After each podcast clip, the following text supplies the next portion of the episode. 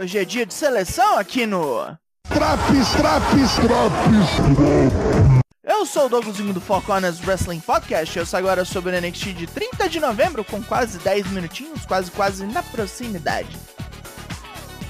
Hoje tá no ângulo de filme de escola americano, de eleição de classe com as meninas fazendo bullying. Penso. Here we go.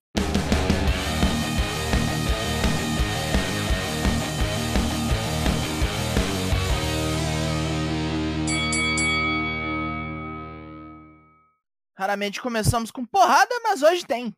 Luta 1: Roxanne Perez vs Indy Hartwell.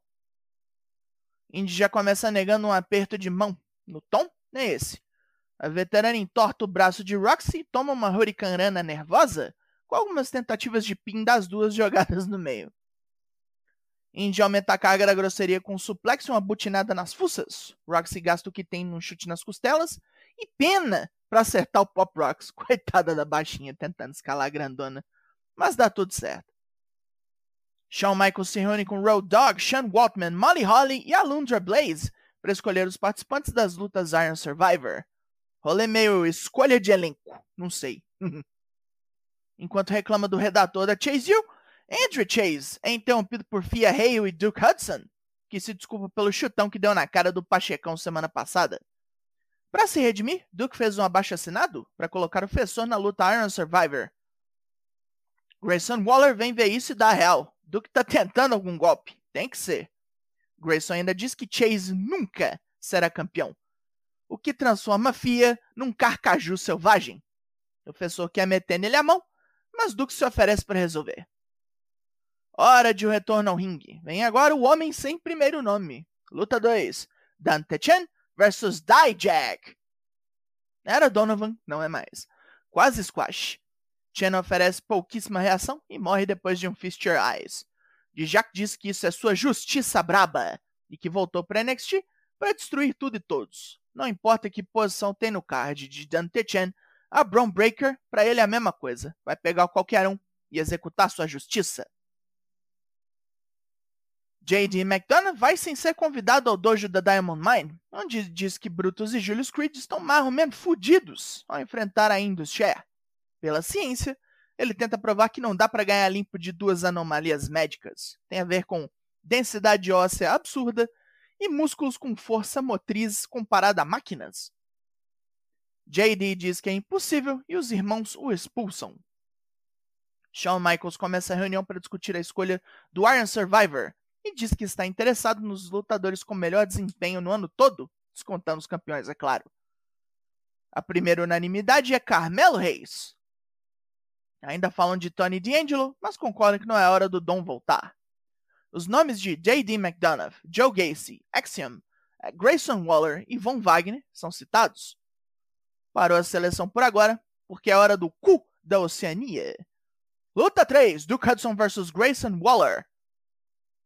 Waller é mais rápido e usa essa vantagem para escapar do grandão, irritando e emputecendo Duke. Andrew Chase repreende o aluno quando ele copia sujeiras do cu australiano, tenta puxar cabelo e o cacete, e causa mais problemas pro cara. Duke reage e enche Waller de porrada, jogando o cara para fora do ringue. Ele vem de novo com um chutão, do qual Waller consegue desviar e Duke freia antes de acertar Fia Hale.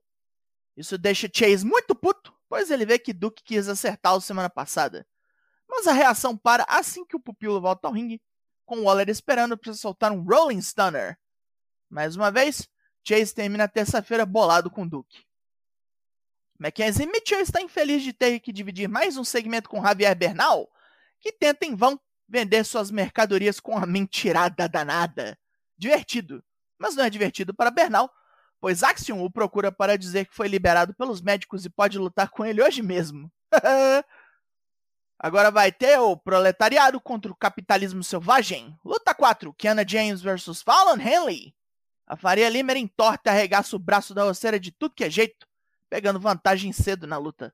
Fallon reage e Kiana corre para pegar sua bolsa. Era só uma distração para o juiz não ver um golpe baixo no canto, e o 401k vem logo após. Venceu a Faria Limer, perdemos todos nós. Malik Blade está fudido da cabeça por Von Wagner ter rasgado seu suéter feio era de seu pai e o jovem atleta quer vingança. A reunião de Shawn Michaels agora muda o foco para a divisão feminina. Mais uma unanimidade: Roxanne Perez. Outros nomes citados são Zoe Stark, Indy Hartwell, Cora Jade, Fallon Henley, Kiana James e Alba Fire. Todos concordam que Alba não está pronta, porque a Ella Dawn está na cabeça dela. Nikita Lyons e as ninjas da balada fazem sua entrada. Luta se. Oh, ah, não, não, não. Não, não, agora não. Zoe Stark atacou a bunduda. Não vai ter luta e a Toxic Attraction comemora. Correndo pelas florestas da Europa está Lyra Valkyria. Logo, logo, ela chega ao NXT.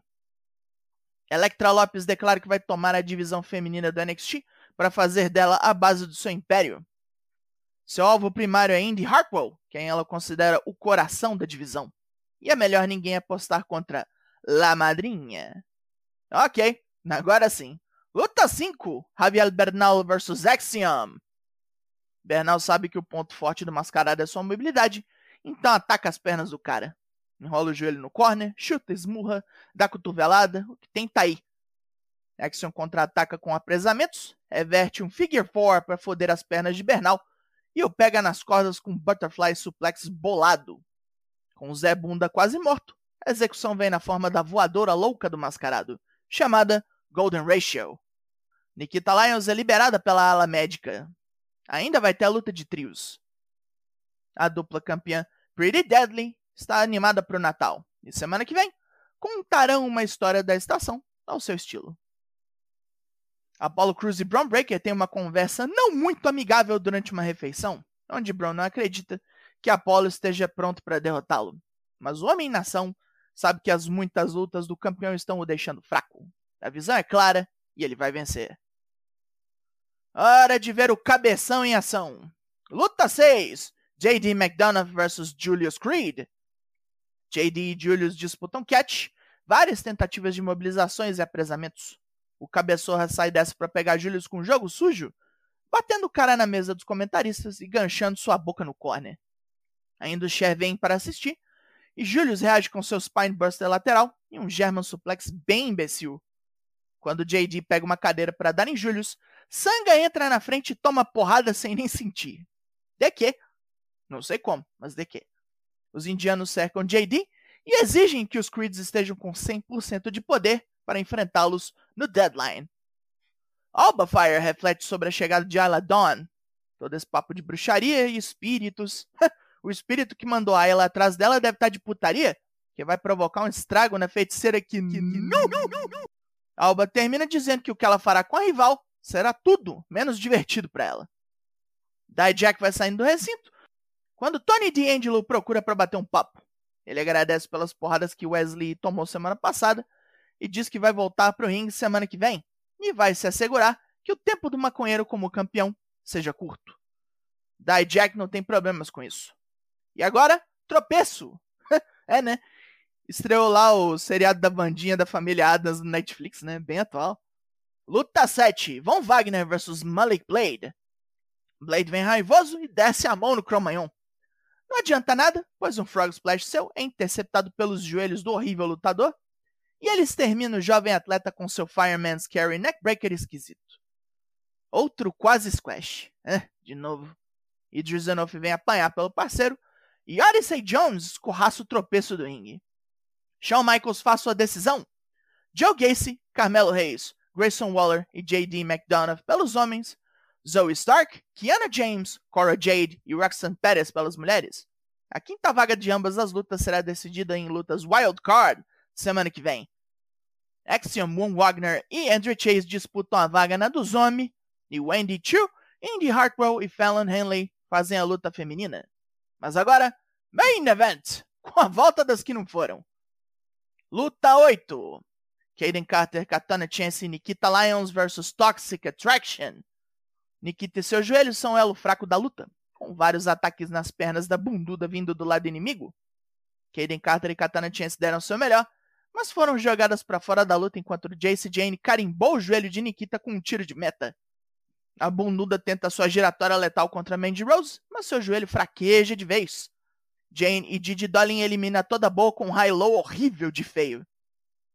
As jabucreias se banham na tristeza das faces, E Zoe Stark olha felizona do camarote. Por hoje é só. Pontos positivos. Estão notando o deadline direitinho até agora.